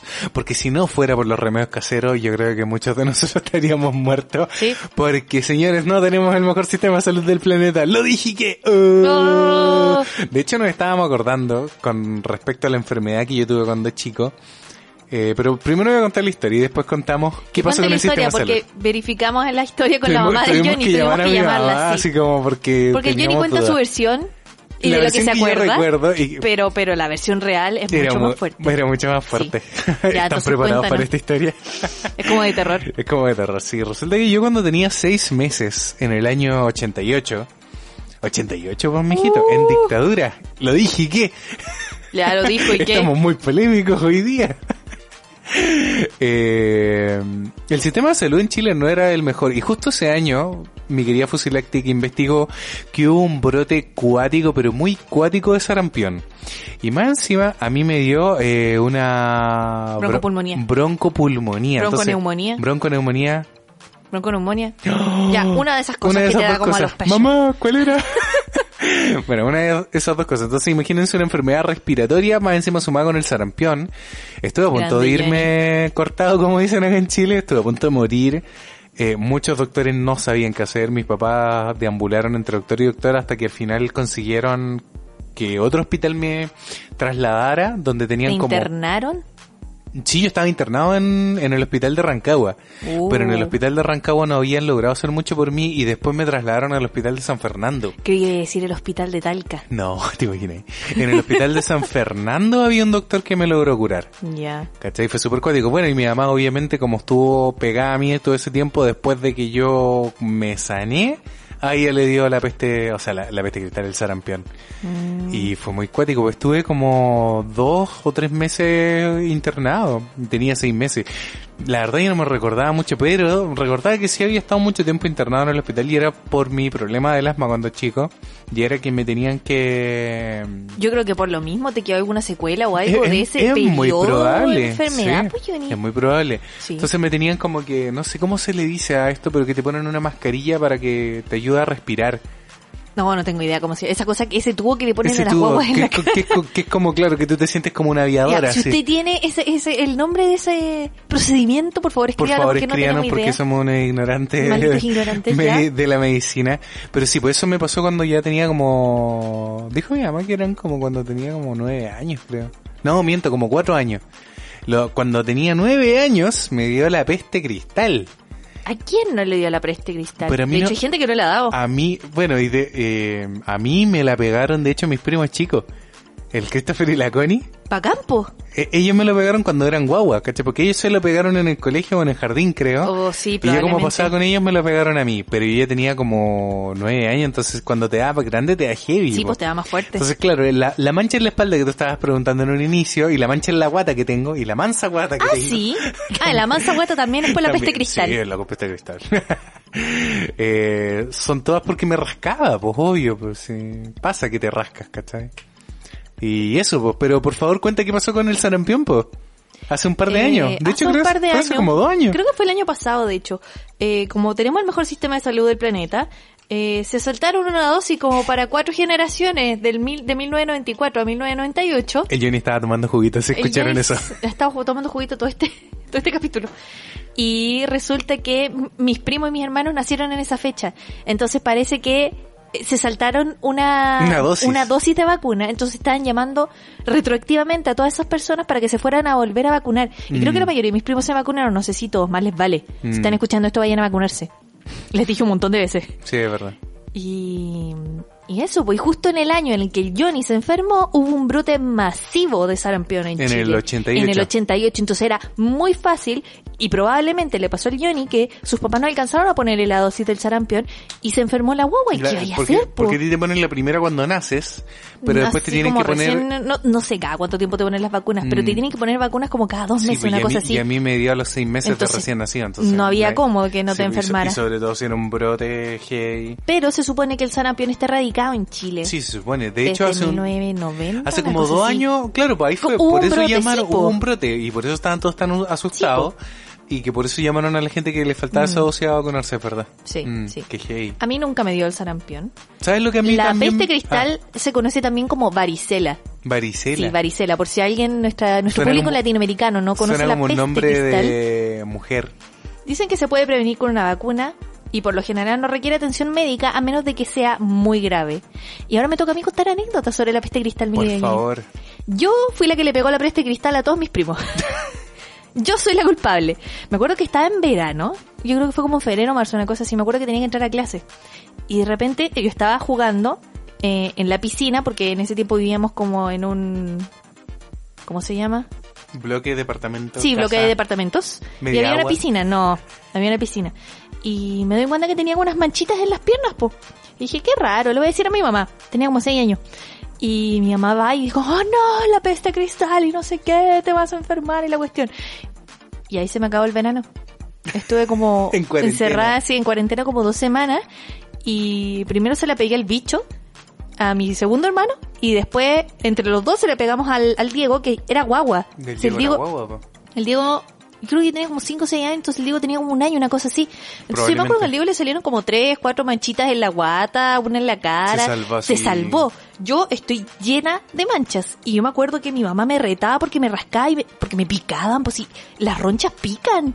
N. Entonces, ¿qué? Creo que nadie te puede refutar eso, Francisca. No. Las ronchas pican. Frase del bronce. Pero si te fijas, yo estoy llena, sobre todo aquí en los brazos, llenas de ronchas de, de peste cristal. Y de hecho tengo algunas aquí como en la cara. Porque claro, pues me rascaba. Pero me acuerdo que el bicho le dio muy fuerte. Le dio tan fuerte que se le llegaron a infectar los pies de tantas ronchas que tenía. Le salía pus de las ronchas. Entonces yo me acuerdo que el pobrecito sufría porque todas las noches Qué había que hacerle curaciones en los pies, en las manos, más encima que transpiraba, hacía calor, tenía fiebre. El bicho la pasó pésimo. Y también está lleno de roncha y de mancha y de hoyo y, oh, pobrecito. Un saludo al bicho. Yo la verdad la pasé chancho porque Y- me acuerdo que en ese tiempo tenía el Polystation. No, no era el Polystation, pero er- era como la mezcla del Nintendo. Era la, la piratería del Nintendo, que de estos juegos que traían como 4000 juegos en uno. Ya. Y me pasé todo el Super Mario 1. Me acuerdo esos días jugando ahí, vi, vi mucha tele. me Sí, eso sí, tele. yo veía mucha tele. Y después me acuerdo que mis tías trajeron a mis primos y como que casi me los restregaban en la cara para contagiarlos. Para que les diera. Y me acuerdo que la, con la Dani no hubo caso. No Sí, hubo a, mí, caso. a- a mí cuando yo me lo No pedí se con mis primos, también me dijeron así como mejor que te, ahora que te de adulto, Sí, ¿cachai? sí, dicen que de hecho de adulto es mucho más grave porque podía Sí, po. incluso quedar infértil. Sí. Es así hecho, de- es, es de muy heavy. rígido. Así que cabros, si tienen algún sobrino, quieren que su bendición se contagie, lleve al tiro a Mm, contagiarse sí, con los otros porque Sí, Le va a eh, convenir. Sobre todo ahora que los sistemas de salud están un poco mejor. No son los mejores del planeta, pero están un poco mejor y hay vacunas y hay remedio y existen la, la forma de prevenir esto de mucha mejor manera. Existe el aire acondicionado, sí. los ventiladores. en mi tiempo yo no tenía ventilador y me acuerdo que claro, también medio en verano y ahí en, en cama, echado. Ay, sí, en verano, qué horror. Pero sí. Yo tengo otra mm, enfermedad que me dio grande, de hecho. ¿Qué otra cosa te dio? Cuando estaba en la universidad, me acuerdo, mi mamá eh, con un grupo de discapacitados pusieron una, un puesto para eh, una de las festividades de San Vicente, del carnaval de San Vicente. ¿Ya? Y me acuerdo que yo los fui a ayudar, ¿cachai? Y después tuvimos que desmontar ese puesto y en una de las tablas había un clavo salido y se me enterró en el pulgar entre la comisura de la uña y en la piel del pulgar. La cosa es que ese clavito estaba infectado y al principio, claro, me dolió caleta, pero no era tan terrible. Pero después el dedo se me empezó a hinchar y se me empezó a poner moradito. Oh. Y te juro que yo me lo miraba, me lo tocaba así y era restregarme en el piso del dolor. Le dije, madre, creo que tengo tétano. y Por un clavo. Por un clavo, efectivamente. Y resulta que fue súper complicado conseguir la vacuna, po. Llegué al CESFAM de Rengo, me acuerdo, y no me la querían poner porque si no te ponen como la primera dosis, creo que por una ley, si no te la pusieron de guagua, no te pueden poner la segunda dosis. ¿Cómo Porque- te van a poner una dosis de guagua? porque ahora te ponen una dosis preventiva y a mí nunca me la pusieron. Estaba en la universidad ya y cuando fui al CEFAM es- ese problema tuve, entonces como que Te tuvieron que... enterraste Me, un clavo en la universidad. Me enterré un clavo, sí, estando en la el- universidad, en- durante el Mm, verano. Ya. Entonces a la larga lo que hicieron fue hacer una solicitud especial para pedir la vacuna para que me pudieran poner la primera dosis y después como a las cuatro meses tuve que volver para la segunda dosis y ahí ya queda ahí inmune de por vida. Ah, sí. Sí, po, creo que son tres dosis. Pero ya con la segunda que hay inmune de por vía. La, la tercera es como para terminar de prevenir así muy bien. Pero eso, tuve tétano. Jamás pensé que iba a tener tétano, porque recuerdo que siempre hablan del tétano en las películas estadounidenses, películas gringas. Ujú. Hablan como, oh, me, me me- cuidado con esos fierros, te va a dar tétano. Y yo no sabía lo que era el tétano. Pero lo intuía gracias a las películas. Y por eso cuando me enterré el clavo le dije a mi mamá al tiro, mamá, tengo tétano. Y tenía tétano. Así ¿De que... verdad te hicieron un examen o algo? ¿O fue como.? Se me pasó inmediatamente. Me, me pusieron la vacuna del tétano y a los dos días ya tenía el dedo bien. Mm. Así que era tétano. Ay, qué Dios. Mm. Qué brígido. Por lo menos yo sabía muy bien mis síntomas. A mí nunca me ha dado algo así como hey, hey. ¿No? Solo recuerdo que el bicho ha tenido muy mala suerte. Creo que primero no sé si le dio la peste cristal, pero estaba buscando ahí. Me acuerdo que cuando chico el bicho lo llevaron a. Lo, lo hospitalizaron Ya. y mm, estuvo mucho tiempo en el. Internado y a mí me llamaba la atención pues caché. Me daba pena ver a mi hermano chico Sí, pero. eh, eh, verlo Querí encerrado quería jugar con él lo íbamos a ver le llevábamos como juguetito y cosas así pero no podíamos estar mucho tiempo con él. Y me acuerdo que mi mamá dice que el bicho tenía púrpura. Púrpura. púrpura sí. Hay una ¿Y es- enfermedad que se llama así. ¿Y eso qué es? se llama púrpura trombocitopénica crónica o púrpura trombocitopénica aguda o púrpura no sé qué. La cosa es que te pones morado Te pones morado. no es que se ponga morado, ¿caché? Pero eh, hay problemas con eh, las plaquetas, que son las células que permiten la mm, coagulación de la sangre. Entonces te salen moretones, te salen manchas, te salen como manchas moradas en el cuerpo, pues Johnny, porque es la sangre que no está coagulándose en las venas. Mm. Entonces al bicho le dio eso, no sé, y aquí, según San Google, eh, puede que te dé, y sobre todo a los niños entre 2 a 6 años, después de una crisis de varicela. Chuta. Entonces probablemente el Vicente le dio o antes o después de tener peste Mm, cristal. Probablemente. Entonces el pobrecito pasó de pasarlo súper mal A a pasarlo pasarlo, peor. peor. Y tuvieron que tenerlo ahí como en cuarentena, en tratamiento, vigilándolo y me daba pena. Qué hey. Sí, él la tenía muy mala suerte. Mm. En general la salud para los niños en Chile está bastante bien cubierta y uno de los puntos que queríamos tocar también hoy en día, o sea, en este capítulo de hoy, era el tema de cuando te vacunaban en el colegio. Oh, sí, Porque- hablando de las vacunas. Hablando de las vacunas, porque eh, las vacunas siempre son buenas para prevenir todas las cosas, así que mamis, papis, vacunen a sus niños. Sí. No sean antivacunas. No, la ciencia existe, la ciencia es buena, las vacunas son buenas. Eh, Pero cuando uno es chico es, es heavy, po, porque hay niños que de verdad hacen mucho show por, Sí. por el tema de la vacuna, que les tienen terror. así. Terror. Terror absoluto. Yo me acuerdo que en el colegio me vacunaron como dos o tres veces. Ah, Yo creo que también. De hecho, recuerdo que nos vacunaban casi todos los años igual. No, no te vacunan todos los ¿No? años, pero te vacunan como varias veces en tu enseñanza básica. Sí, pues. ¿De qué te vacunan? No me acuerdo. Mm. Pero hay una vacuna que es la más grande y creo que es la que uno nunca olvida, porque después de esa vacuna te da fiebre. Ya. Y tienes que... Ah, sí. Quedarte en tu casa. ¿Y cuál era esa? No sé cuál es. Pero sí, es hay- la que te hay- deja la marca en el brazo. Sí, y, y esa te... Sí, me acuerdo que podí... Dicen, pues que de hecho puede que te, que te enfermes un poco. Qué cuático. Bueno, pero actualmente, de hecho, también vacunan, por ejemplo, las empresas de repente a los trabajadores para evitar el- los brotes de influenza. Sí, pues, pero la influenza, como es un virus que va mutando año a año, va cambiando la vacuna. Sí, pues, Entonces, van- por eso hay que vacunarse todos los años. cepas, exacto. Tú tenías una historia que necesito que la cuentes. Sucede que nos estaban vacunando en el colegio, de- nos estaban poniendo esta vacuna que era grande y todos decían que dolía mucho.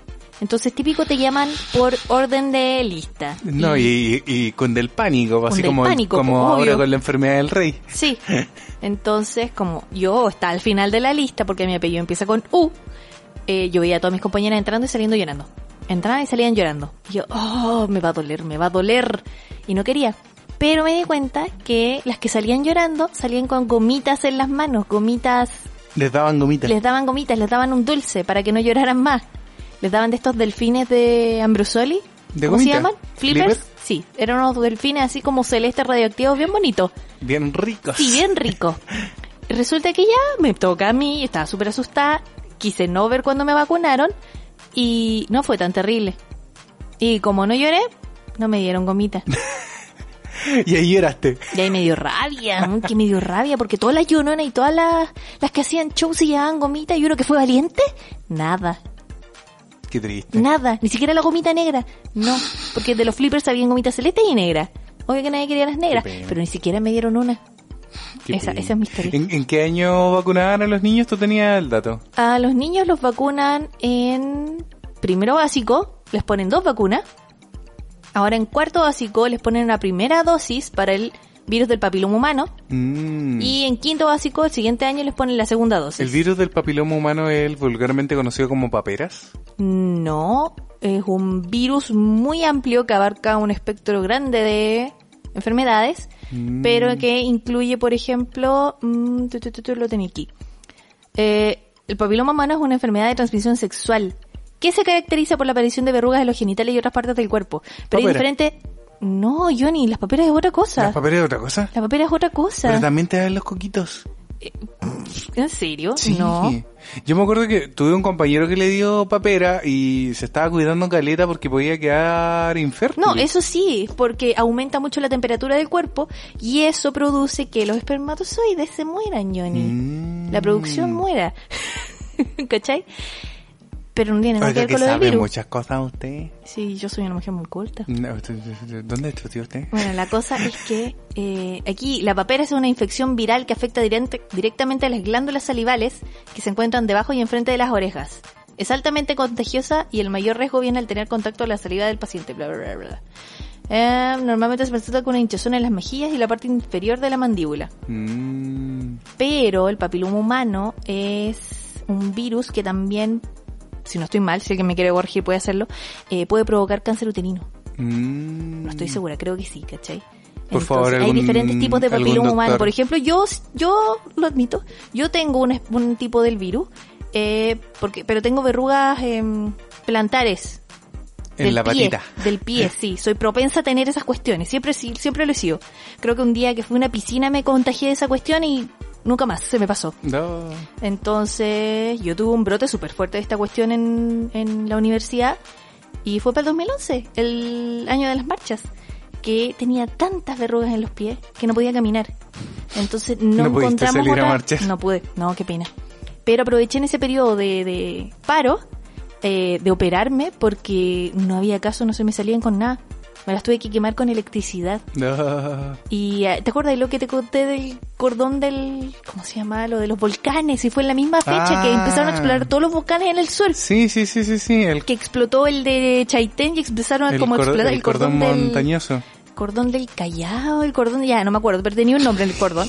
La cosa es que yo tenía tantos hoyos en el pie que mi mamá me deseaba que tenía el, cordón, del, de los volcánicos ahí en Tenía unos volcanes ahí en el pie y fue horrible. no pude caminar como en un mes y sí. Qué terrible. Cuídense, cuídense cabros. Vacúnense. a mí en el colegio también a veces nos ofrecían eh, ir al dentista. Ya. Pero teníamos que ir eh, voluntariamente. Y yo para perder clases me inscribía. Pero pero me mandaban de vuelta al tiro porque tenía muy buena dentadura. Me acuerdo que fue una vez, ni siquiera me, hicieron una limpieza, nada. Me dijeron, no, pues, tiene buena dentadura, váyase. ¿Para qué vino? Váyase. Pero tenía otros compañeros que, por ejemplo, que comían muchos dulces. Eh, yo creo que tuve la ventaja de que como era pobre no tenía eh, dulces para el recreo, así como golosinas que no hay cosas que no te alimentaran, ¿cachai? Mm, ya vamos a hablar de eso en un capítulo. Sí, obviamente. Pero pero por eso, ¿cachai? Nunca tuve una muela picada, un diente picado, nada. Ah, yo sí, yo tuve N caries. Pero eso tiene que ver con la producción de saliva. Mm, o sea, caries sí he tenido. Pero de perder una muela o de que se Ah, no, eso no. No, yo no, no, no, jamás. Una carie así heavy cuando chico. De llegar a perder un diente. Porque yo tengo compañeros que les sacaban las muelas de, así como, no sé, tenían muelas que ya eran de leche, por decirte, que preferían sacárselas porque ya estaban perdidas. Es que si son de leche, da lo mismo, caché, porque después viene igual el diente definitivo. Pero cuando es el diente definitivo, es terrible. Sí, pues. y te meten mucho miedo con eso cuando eres niño, así como, estos son tus dientes para toda la vida. Pero si son tus dientes para toda la vida. Sí, pero uno cuando es niño y no tiene como percepción del tiempo y te dicen toda la vida, es como para siempre. Y la verdad la vida es bastante corta, chicos. Sí, pero hay que cuidarlos, pues ya uno no quiere llegar a viejo Obviamente sin dientes, obvio. No, y aparte que ir al dentista no es barato, chiquillo. Mm eh, una tapadura, verse las caries. Lo único que son baratos es la limpieza y de hecho nosotros igual tratamos de... Mm, Hacernos una limpieza al menos al año. Una, al menos una vez al año. Se supone que uno debería ir cada seis meses. Sí. Pero nosotros ya estamos pasaditos. Sí, sí, ya nos toca pronto le, ir. Le quitamos a tener que comprar un grupón. ¿Siempre rata? seamos oficiales, nadie nos paga por, por dar ningún tipo de publicidad, por mencionar ningún tipo de marca en este podcast chiquillo. Exactamente. Nosotros acá de repente damos los datos nomás porque somos bien ratas. Sigan a descuentos rata. Sí. Pero nadie nos paga. Solo nuestros Patreons. pues Johnny. Mm. Y eso, pues chicos, la vida no es tan larga como uno pensaba cuando era niño. Cuando ya tienes de los 25 en adelante, todo se viene cuesta abajo, las enfermedades te empiezan a pegar más fuerte y muchas veces esos remedios caseros que nos hacían nuestras madres de chicos ya no funcionan tan bien. Sí, no funcionan tan bien. Entonces hay que recurrir a la... A la medicina. A la medicina. Y a las neurovientas. Oh, malditas neurovientas. ¿De verdad nunca te pusiste una neurovienta? Nunca. Pero mi papá toma neurovienta. A tu papá le ponían neurovientas. Me acuerdo que una vez tu mamá me hizo devolver... Me hizo devolver una de las inyecciones porque venían abiertas. ¿Verdad? Tienes Fue toda la todo un drama. Pero la cosa es que sí, pues Johnny, las antiguas neuroviantas eran inyecciones. Y no son las mejores inyecciones del mundo. Esas que te ponen en el bracito y se pasó. No, son las, del potito. En poto. duelen.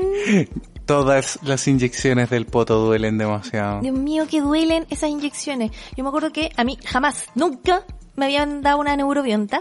Y un año se me ocurrió pedirle a mi mamá que me comprara neuroviantas porque eh, estaba en la universidad, estaba súper estresada y no me quería resfriar. Eh, por suerte tengo una tía que es matrona y tiene súper buena mano para poner las inyecciones. Entonces cada vez que iba a la casa a ponerle una inyección a mi abuela, aprovechaba de que me pusiera a mí la neurovienta.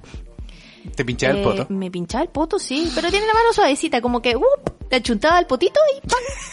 Y te ponía la inyección. me cae bien ella. Estás piola. Eh, y me acuerdo que son como cuatro inyecciones y te tenés que poner una a la semana. Es terrible. Oh. Terrible. Cuatro veces.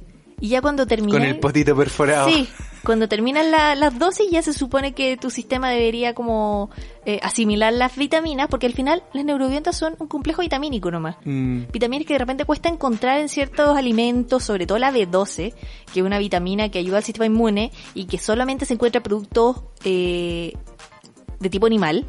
Así que para los que son veganos, lamentablemente tienen que tomar esa vitamina. Mm. Eh, pero eso, que me pusieron todas las vitaminas. estaba súper bien.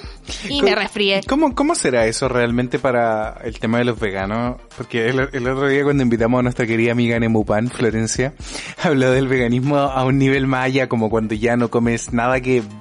Eh, ¿Produzca sombra? No, no, no. no es un chiste de los Simpsons. Sí, un chiste de los Simpsons, pero me refiero nada que en algún momento esté dañando a los animales. ¿Ya? ¿Te acuerdas? Que, por ejemplo, la producción de la palta le está robando el agua a los caballos. A los caballos. Entonces, no, es vegano. ¿Cachai? No es vegano porque... Es vegetariano, pero no vegano. oh, buen punto. ¿Te acuerdas que habló de eso? Entonces, ¿cuál es el tema? Que a la larga, igual estas neuroviantas vienen igual de un animal. No necesariamente, pues yo ni puede ser producción química. ¿Producción química de la Probablemente sí. Ya. Pero, por ejemplo, al producir esas neuroviantas químicas, ¿algún animal estará sufriendo? Es que ya no puedo entrar a, pensar en la, cadena de producción de una vacuna. Mm, Tal vez sí. Te, das cuenta que hay mucho... Tal vez hay testeo animal y eso también está mal y eso ya no lo convierte en nada vegano, pero... estamos hablando de eso, Juni. No, pero, pero es muy cuático el, sentido de eso. Solo lo recordé porque la Flo lo, lo mencionó el otro día. Así como que ya hay un nivel más allá del veganismo. Así como, no importa que sea un vegetal, pero si ese vegetal daña a los animales, no es vegano. Es muy cuático. Eso, las neuroviantas. Así con las neuroviantas. Sí, a mí no me sirvieron para nada. Entonces ya después dije nunca más. Y son caras, son súper caras, son como 20 lucas. En general nunca cualquier remedio químico es muy caro. El tapsin es barato. El que es polvito y te lo tomas con agüita. Sí, pero lo que pasa es que, claro, el, el, el tipo de enfermedad que tratan es una enfermedad muy común. Mm. A mí me llamaba la atención que en Japón los remedios que eran para tratarse de enfermedades así como al hígado, al estómago, al resfrío, todo, eran súper caros, mm. súper caros. Pero un día compramos, porque ya estábamos muy resfriados y el tapsino no nos estaba haciendo nada, y eran unos polvitos amarillos que venían como muchos sobrecitos, asquerosos, asquerosos, Y con el Johnny, como teníamos la costumbre de ponerle el tapsin en agua y tomarnos esa agua, hacíamos lo mismo con el remedio pero creo que entendimos mal las instrucciones y me acuerdo que un día en el restaurante cuando estaba trabajando, uno de los cabros me vio haciendo eso y me dijo, ¿por qué estás haciendo eso? Donde disolviendo el polvo en agua y yo, eh, porque así se toma o no? Me dijo, no, tenéis que romper el envase y tragártelo al seco. Polvitos. polvito directo. Así como que abren el tapsin y se lo tomen. Uy, fue tan asqueroso. Y, yo así como, oh, bueno, ya, y empecé a hacerlo. Y claro, el remedio era mucho más efectivo. Mucho mejor. Si te lo tragabas así tal cual. Pero la verdad, a mí me llevó eso de vuelta a la infancia como cuando tragaba y tierra. Porque me quedó todo en la lengua, así como... Ah, sí, te queda pegado, como en la garganta, la lengua, todo, y es asqueroso. pero si usted va a Japón y se compra un remedio, pregunte cómo se toma, o investigue las instrucciones, o tómeselo al seco. Mm. Porque de verdad... no, ayuda. Sí, funcionan súper bien. Se nos quitó Son caros y todo, pero fue asqueroso y todo, pero, pero ayudó, es verdad. Sí. A mí me quedó una última historia. Ya que estábamos hablando de, enfermedades, de hospitales, de cicatrices en general. Yo cuando tenía 13 años, y estaba a punto de cumplir los 14 años, eh, no sabía andar en bicicleta. ¿Ya? Así que le dije a mi papá, ¿sabes qué? Eh, me, va, me va a servir para la vida, quiero aprender a andar en bicicleta. Porque cuando chico una vez me regalaron y 13 años. Sí, a los 13 años. Cuando chico igual me habían regalado una, creo que como a los 6, 7 años. Y casi me atropellé un camión, entonces mi papá dijeron como no, esto es muy peligroso, este cabrón chico no se sabe controlar. Me quitaron la bicicleta. Eh, pero ya grande. tuvo accidente en bicicleta? Bueno, pero casi me atropellé un camión. Y tú entenderás que eso en mi familia es... La carrera de traumas. La carrera de traumas. Entonces, eh, ya grande, quise aprender a andar en bicicleta porque en Rengo, una ciudad chica, pude llegar en bicicleta para todas partes. Sí. Y veía también a, mis compañeros de repente, los mismos cabros del liceo, que habían había una zona para dejar bicicleta y era bastante mucho más cómodo irse en bicicleta. O sea, tú que que yo me demoraba tres minutos al liceo en bicicleta. Ya. Eso, eso es mágico. O sea, te podías levantar más tarde. Ok. Era, era maravilloso. Pero eh, el punto ya es que aprendí a andar en bicicleta, toda la cuestión, y mis papás me tenían de regalo una bicicleta. Ya. ¿Cachai? Como una semana antes de mi cumpleaños, agarro la bicicleta de mi papá y me saco, pero cresta y media, perdón. ¿Ya? ¿Podemos decirlo? Se sacó la mugre. Me saqué la mugre. Y probablemente porque fue, tan la caída que incluso me desmayé. ¿Qué? No recuerdo mucho del ¿En accidente, serio? en serio, pero por instinto debo haber tirado a protegerme con el codo la cara y arrastré todo el codo por la gravilla, por, por la tierra y quedé con un pedazo de carne colgando no menor, eran como unos 20 centímetros Oh, de, de brazo, ¿cachai? Ya. De piel colgando y tenía un trozo de carne donde llegó al tendón y al y a la carne, Wow. que es donde tengo la cicatriz realmente. sí, Johnny tiene una tremenda cicatriz en el En el codo. codo. Entonces, recuerdo que llego así todo en polvoriento donde estaba mi papá, llegué con la bicicleta así. Y sangrando. Y, con, el, sangrando con el brazo ahí con todo el colgando. brazo colgando, con todo el brazo Mamá, en sangre. Y mi mamá, hijo, ¿qué te pasó? Oh, casi se desmaya la señora. No, me imagino. Me llevan a la urgencia. O sea, yo creo que cualquier papá ve a su hijo así se desmaya. todo el rato. A mí me pasó algo así, pero ya le conté una vez. Bueno, pero ¿puedo terminar mi historia? Sí, termina. Bueno, llego al hospital, a la urgencia de, de Rengo, que en ese tiempo era una urgencia así súper rústica. Me ven, me empiezan a lavar el brazo, obviamente, imagínate con la carne abierta cómo dolía eso. A mí también me limpiaron el dedo cuando lo tenía y ¿Sí? era carne abierta. Me echaban el suero ahí en el, en el corte. Duele. ¿Pu- ¿Puedo terminar mi trauma? Usted no es el único que ha sufrido ya. Bueno, resulta que el doctor ve mi pedacito de piel colgando y me dice como, esto no se puede salvar. Traigan la tijera. Psst, y me cortó el pedazo de piel que me quedaba. Bueno, es que si no se podía salvar. Y bueno, ahí después el doctor el, de la urgencia llamó a mi mamá y le dijo, ¿sabe qué? Eh, tenemos un Tenemos que problema. amputarle el brazo. Casi. Le dijo, ¿sabes qué? Acá podemos ponerle curaciones, todo, pero no tenemos, él, él necesita regenerador de piel. Y obviamente en un hospital público no lo tenemos, Rancagua no lo tiene, esto solamente lo tienen las clínicas. En y... Santiago. No, en, Rancagua, en Rancagua también había en clínica. Ya. Entonces mi mamá, eh, por suerte, como estuvo muchos años en el Hospital del Trabajador, tenía muchas amigas y llamó a una de sus amigas que hacía las curaciones en el hospital y le preguntó si me podía atender, ¿cachai? O si ellos tenían el, el regenerador de piel que yo necesitaba. Entonces ahí como moviendo hilos lograron curarme allá, ¿cachai? Y no nos cobraron absolutamente nada. ¿En serio? En serio, o sea, es que yo entraba así como, hola, hola, ¿cómo están? Y me curaban de, de paleteado.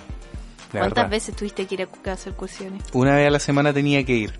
Lo más Oh. terrible de eso, pues chicos, para que cuiden su bracito y no se caigan en bicicleta, es que el regenerador de piel es como una especie de red que te ponen en, en la piel abierta, que lo que hace, claro, es como hacer una malla para que la carne vuelva como a Pero la carne se regenera sobre la malla. La carne se regenera sobre la malla. Pero Entonces, si ¿cuál te- es el problema?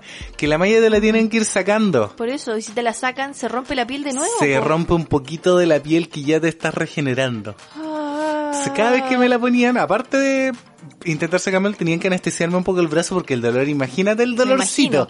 ¿Cachai? Te están sacando como la malla pegadita a la piel. Y eso te hacían después otra curación más, ¿cachai? Para sacarte el poco de pus que probablemente igual tenía porque uno igual se agarra de infecciones. Imagínate, no podía ni siquiera tocarte el brazo y yo estaba en ¿Cómo pleno te liceo. Eh, tenía que ponerme una bolsa. Me imagino. no, si fue todo un show. Oh, Y después de, después de muchas curaciones, de meses de curaciones, ya el brazo se me cerró. Pero en la zona donde yo perdí carne, así como músculo, me quedó, ¿cachai? Como esta cicatriz, como esta babosa que le digo yo que tengo ahí en el brazo. Pero esta babosa ahora está bonita, porque después, al año siguiente, ¿cachai? Me volví a caer en bicicleta. Ah, Y me volví a romper el brazo. en la misma parte. En la misma parte, en, en la parte que no había cicatrizado ¿Su bien, galleta? se me salió la, la pielcita.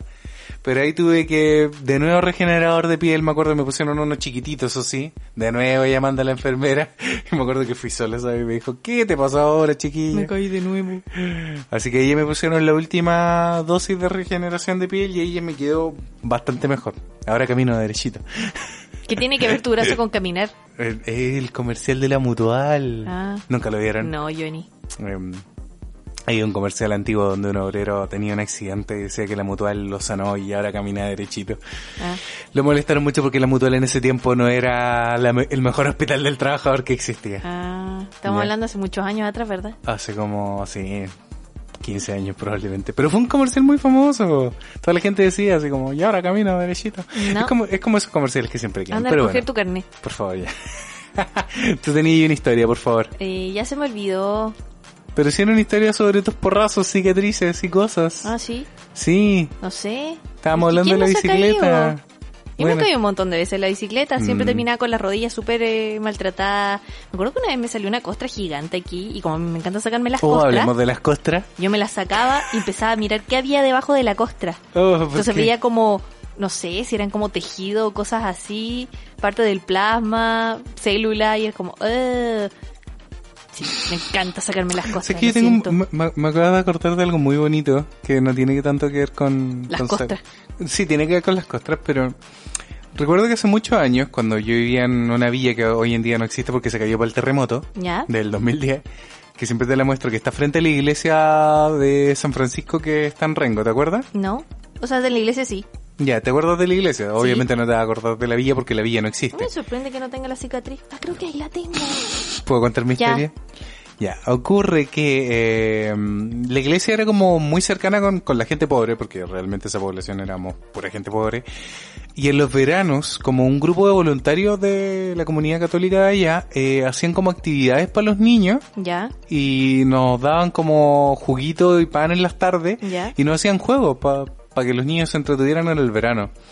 Y era una iniciativa súper bonita, un, por un lado, porque sacaba a los niños obviamente de todo lo que se dice de la delincuencia, de las drogas en general, les daba ahí una actividad para poder recrearse y a, y a la vez también eh, potenciar su inteligencia. Ya. Porque me acuerdo que habían unas chicas que ah, hacían programas en la radio, me acuerdo, que siempre la escuchábamos, una chica trabajaba en la radio y nos, nos mandaba saludos y nos ponía canciones y ella nos explicó eh, qué eran las costras. Yo estaba chico. ¿Ella te explicó lo que eran las costras? Nos enseñó lo que eran las costras. Mis papás nunca me habían enseñado cómo que eran las costras, qué era lo que realmente pasaba con una costra. Nosotros sabíamos que si tú te pegabas y yo te rompía y te salía una costra nomás. Pero me acuerdo que le explicó con unas palabras tan directivas que siempre me quedó que nos decía que era como cuando los edificios están malitos o los están arreglando, les ponen como estas vallitas para que la gente no vea lo que está pasando dentro. Ya. Es como las vallitas. Entonces, tu cuerpo se está arreglando y es para que tú no veas lo que está pasando dentro. Ah, qué tierno. Era muy tierno. Pero no tienes que tocar la vallita. Claro, tienes que dejarla ahí. Y me acuerdo que eso me, me quedó muy en la cabeza. Y mm. tengo muy bonitos recuerdos, ¿te sabes? Porque era, una, era algo muy bonito, de hecho.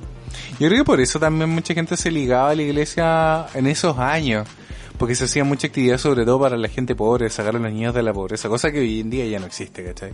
La iglesia como que se enclaustró completamente y ya no se acerca a los más necesitados porque no sé No sabemos, no lo sabemos, pero es verdad. Igual la gente está alejada. Puedo, dar fe de ello. La gente está alejada de Sí, es que ese es el tema, la gente también está alejada de la iglesia. Antiguamente eh, Chile era un país muy católico, Yo tengo una duda, tú tienes una cicatriz en la frente, en la ceja ah, izquierda. Eso es culpa de mi tía Yake.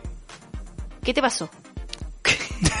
la dejaron cuidando a la guagua y la guagua se le cayó. Ah. Y en esos tiempos esa casa no estaba muy bien construida, arrendábamos una pieza, me acuerdo. Me acuerdo, me, han contado. Y resulta que justo donde me caí había, no sé si una astilla o un clavo. Justo. Y justo ahí, y me, se me clavó en la frente. Y, obviamente... No tétano? De haber, sido, una astilla de madera, muy buen punto. Porque debería haber sido madera. Pero la cosa es que llegaron mis papá en la tarde, creo. Y mi tía así como, chiquillos, al niño le pasó algo, pero no se asusten. Y ahí la guagua, la sangre le corría. No sé si habrá sido de taco. Yo me lo imagino de esa manera. Y mi papá ahí corrieron y punto a la guagua y me quedó. ¿Te pusieron punto? Sí, pues, no, si era un tajo profundo. Sí, sí, es un buen tajo. Mm, tal vez tengo alguna astilla todavía en el cerebro. Como el lápiz de Homero Simpson me la van a sacar y voy a desbloquear todo mi tu potencial, potencial intelectual. sacarte esa astilla entonces. Mm, pero eso. No sé si convenga sacarme la astilla. Homero no fue feliz cuando le sacaron el lápiz. Ah, ¿no? No. yo no vi ese capítulo. ¿En serio? Es que no me gustan los Simpsons. No, pero ese capítulo es muy bueno. Es uno de los mm. capítulos de los Simpsons que uno debe ver porque habla un poco de la prepotencia, de la soberbia cuando alguien, por ejemplo, es tan inteligente y vive corrigiendo a los demás. Mira tú. Al final se queda solo. Mira tú. Mira tú. Mm. Mira tú. ¿Y aprendí algo de ese capítulo? Obvio. Sí, se nota. ¿Se nota? Mm. No vamos a entrar en esas discusiones, mi querida Fusilacte. No, en el podcast tiene. No, yo creo que eso es para otro capítulo. Me parece. el capítulo del amor. Del amor. Oye, ese, sí, ese capítulo lo tenemos pendiente. Sí. Ese capítulo va a estar eh, complejo. Intenso. Va a estar muy pimpinela. Ah. No, yo esto es para la familia. Lo sé. Yo creo que ya va a ser hora de ir cerrando. Ya cumplimos todos los puntos de la pauta. Me parece. Obviamente, chicos, dejarle la invitación a que nos cuenten sus remedios caseros. Sus a no- anécdotas, anécdotas las de infancia, si estuvieron exacto. hospitalizados. A que nos corrijan, porque además Sí. que metimos la pata Siempre con metemos algo. la pata, así que por favor corríjanos. Sí, por favor. Y eso, dejarlos atentos porque vamos a estar haciendo más concursos igual, probablemente antes de las próximas ferias.